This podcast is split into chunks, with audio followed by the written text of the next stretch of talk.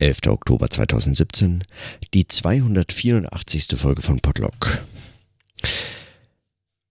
Heute war ein relativ ruhiger Tag und nur so ein einzig eigentlich durchbrochen durch die Nachricht, dass atlatent.de wohl im September gestorben ist. Und das war für mich einer der ähm, mir vertrautesten Twitter-Handles, den ich so gefolgt bin, die in meiner, in meinen Listen eigentlich in, in einigen Listen sogar immer wieder aufgetaucht sind. Und mit der von Anfang an eigentlich dabei war. Also sobald man auf Twitter kam und irgendwann mal was zur Systemtheorie hat twittern können, konnte man sich wunderbar mit ihm anlegen. Und heute dann die Nachricht, ähm, dass er wohl gestorben ist. Und zu Recht weiß man, weiß ich, nicht damit umzugehen. Also ist zunächst für mich eine Adresse gewesen und ich habe ihn so nie hab sprechen können, auch nicht für Twitter Radio. Was ich sehr bedauerlich finde, weil da hätte das hervorragend gut gepasst.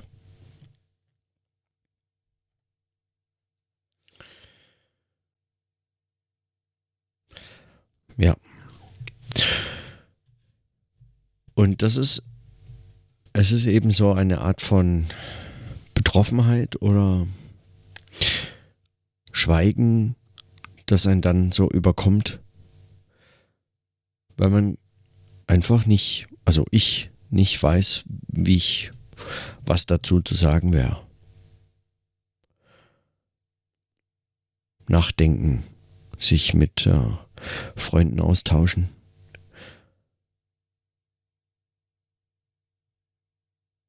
Erinnern, vielleicht nachlesen, was man so sich für Nachrichten und Tweets ausgetauscht hat.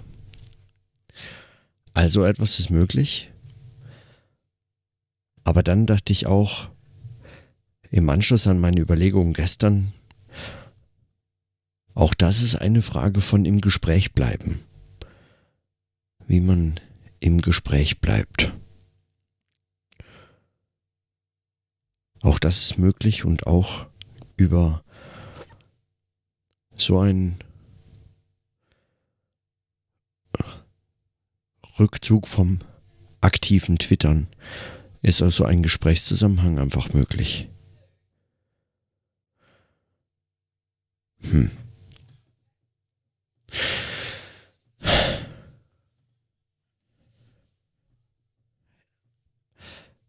Man wird sehen, vielleicht Stefan Seidel hat heute unter anderem vorgeschlagen, dass wir am Tweetup in Zürich Mitte November am lang, an der langen Nacht der Philosophie, an den Tagen, an denen wir uns in Zürich treffen, da vielleicht auch noch etwas äh, organisieren, einfach um diesen Gesprächszusammenhang zu pflegen oder pflegen. Es, mir fehlen so viele Worte dafür. Ich habe, ich brauche neue Verben. Sprechen, aber ich kann ja nicht alles einfach ersetzen durch Sprechen. Es scheint mir aber nach wie vor einfach das präziseste. Und präzise ist vermutlich überhaupt nicht der Punkt. Aber doch suchen wir das Gespräch, das Sprechen.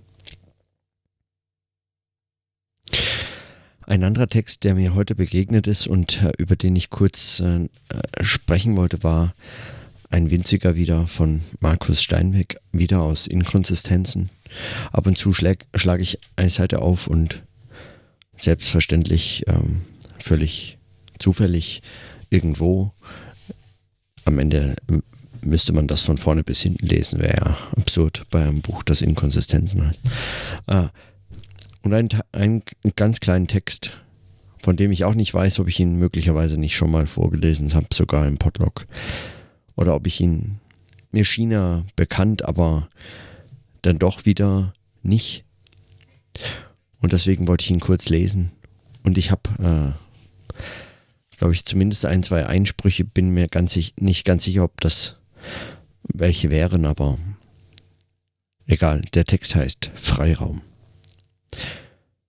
Freiraum. Kunst und Philosophie indizieren den Kontingenzcharakter von Realität. Es geht darum, einen Widerstand gegen die etablierten Wirklichkeiten und die sie organisierenden Dispositive zu generieren. Nicht um realitätsflüchtig zu sein, sondern um den Kontakt zur Realität zu intensivieren, indem man Abstand zu ihr hält. Nennen wir diesen Abstand den Freiraum des Subjekts. Freiraum ist subjektive Freiheit in objektiver Unfreiheit, ist gleich Distanz von der Realität inmitten von ihr.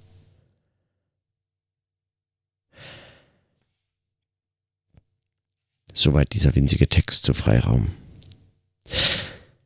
Was mir bei Markus Steinweg immer wieder so Schwierigkeiten, aber das ist kein Problem, eher, eher ein Kompliment bereitet, ist sein Umgang mit dem Begriff des Subjekts, dass er, wenn ich das äh, richtig durch seine Texte hindurch verstehe, vor allem im Sinne einer postmodernen, eines postmodernen Subjektbegriffs was immer das sein soll, zumindest sicher nichts Einheitliches versteht oder verstanden haben möchte.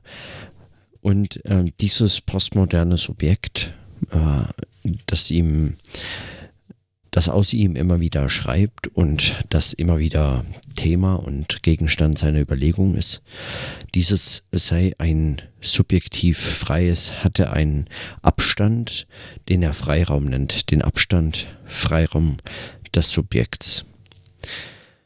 Das heißt, eine subjektive Freiheit in objektiver Unfreiheit und ein Abstand von der Realität. Ein Abstand von der Realität, um den Kontakt zur Realität zu intensivieren.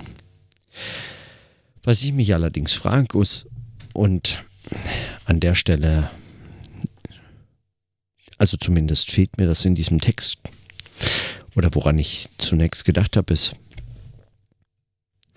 den Kontingenzcharakter von Realität zu indizieren, also aufzeigen zu können.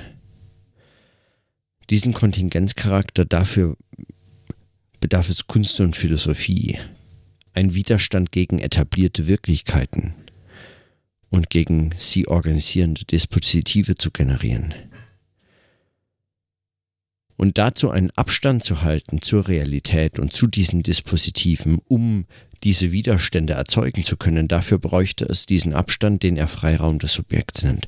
Und das äh, scheint mir, scheint mir zu wenig verwickelt formuliert, denn die Widerstände, die Widerstände sind sozusagen, zumindest in meinem Verständnis, nicht zwischen dem Subjekt und der Realität. So etwas, was erst zu der Realität hinzutreten müsste oder um aus Realität ein, also auf ihren Kontingenzcharakter hinzuweisen, sondern es sind sozusagen in der Realität liegende widersprüchliche Widersprüche selbst, die Selbstverständlich nie ohne das Zutun des Subjekts, aber nicht aus einem Abstand, sondern aus den Involvierungen selbst. Ich bin mir nicht ganz sicher, ob dieser Abstand als Freiraum so funktioniert.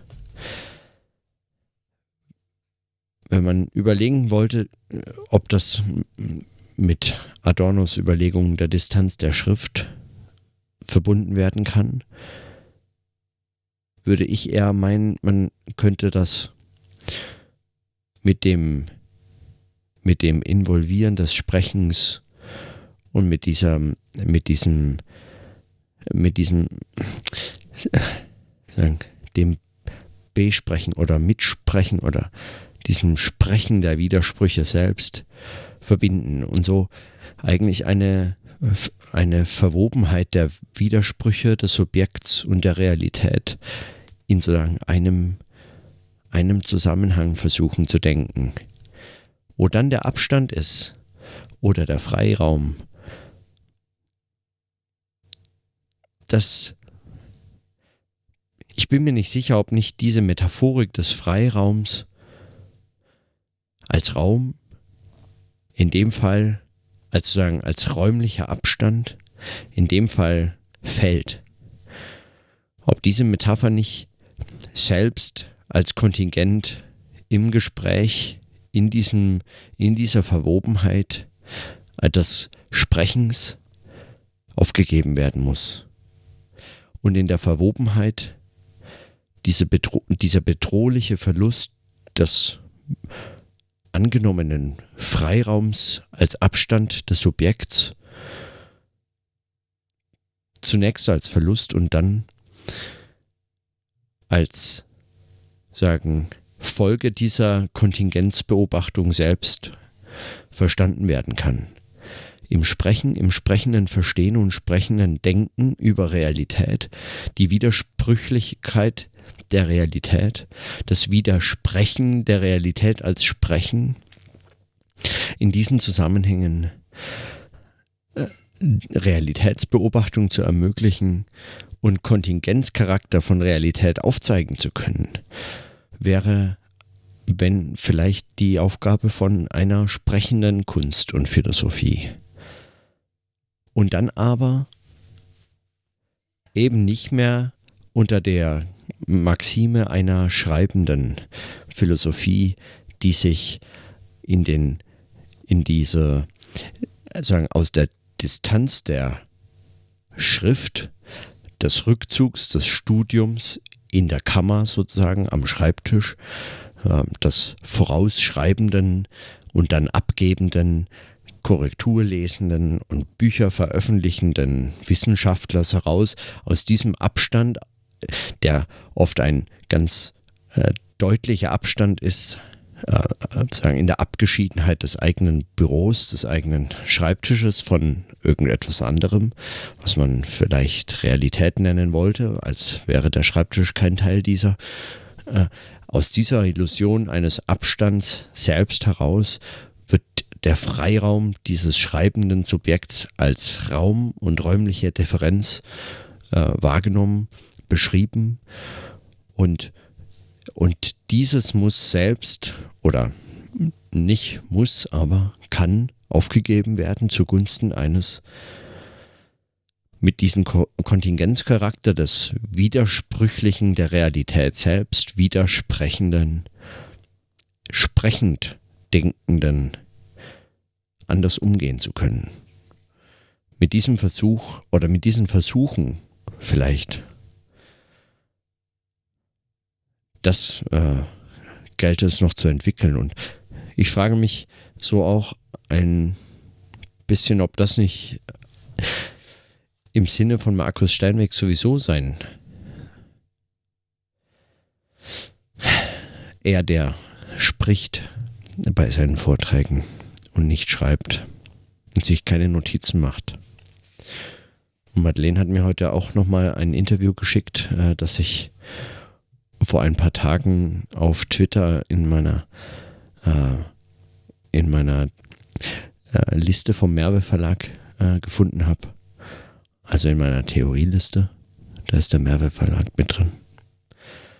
Ein Interview mit Markus Steinweg zu seinem, zu seinem Arbeiten, das ich noch nicht gelesen hatte, aber sie äh, sagt, schrieb mir auch, dass es dass es genau um diese Frage des Sprechens und dieses Nicht-Notierens und so weiter geht. Also werde ich das äh, sicherlich äh, vielleicht heute noch oder morgen äh, nachlesen. Und ich denke mir, um so ein widersprechendes, sprechendes Denken müsste es gehen. Wollte man diese Unterscheidung von Subjekt und Objekt anders als als räumlichen Abstand, den er ja trotzdem paradox formuliert als ein Abstand von der Realität inmitten dieser selbst Inmitten wiederum finde ich natürlich eine hervorragende äh, Metapher. Denn es verweist auf diese Medialität der Realität, also die Vermitteltheit, die Vermitteltheit des Subjekts in der Realität. Aber wie gesagt, im Sprechen, denke ich, würde so etwas nochmal anders äh, gedacht werden können. Und äh, mit diesen kurzen Überlegungen zu im Anschluss an im Gespräch bleiben von gestern und dem sprechenden Denken als, als eine Kontingenzbeobachtung des Freiraums des Subjekts belasse ich es heute. Und in diesem Sinne, dann bis morgen.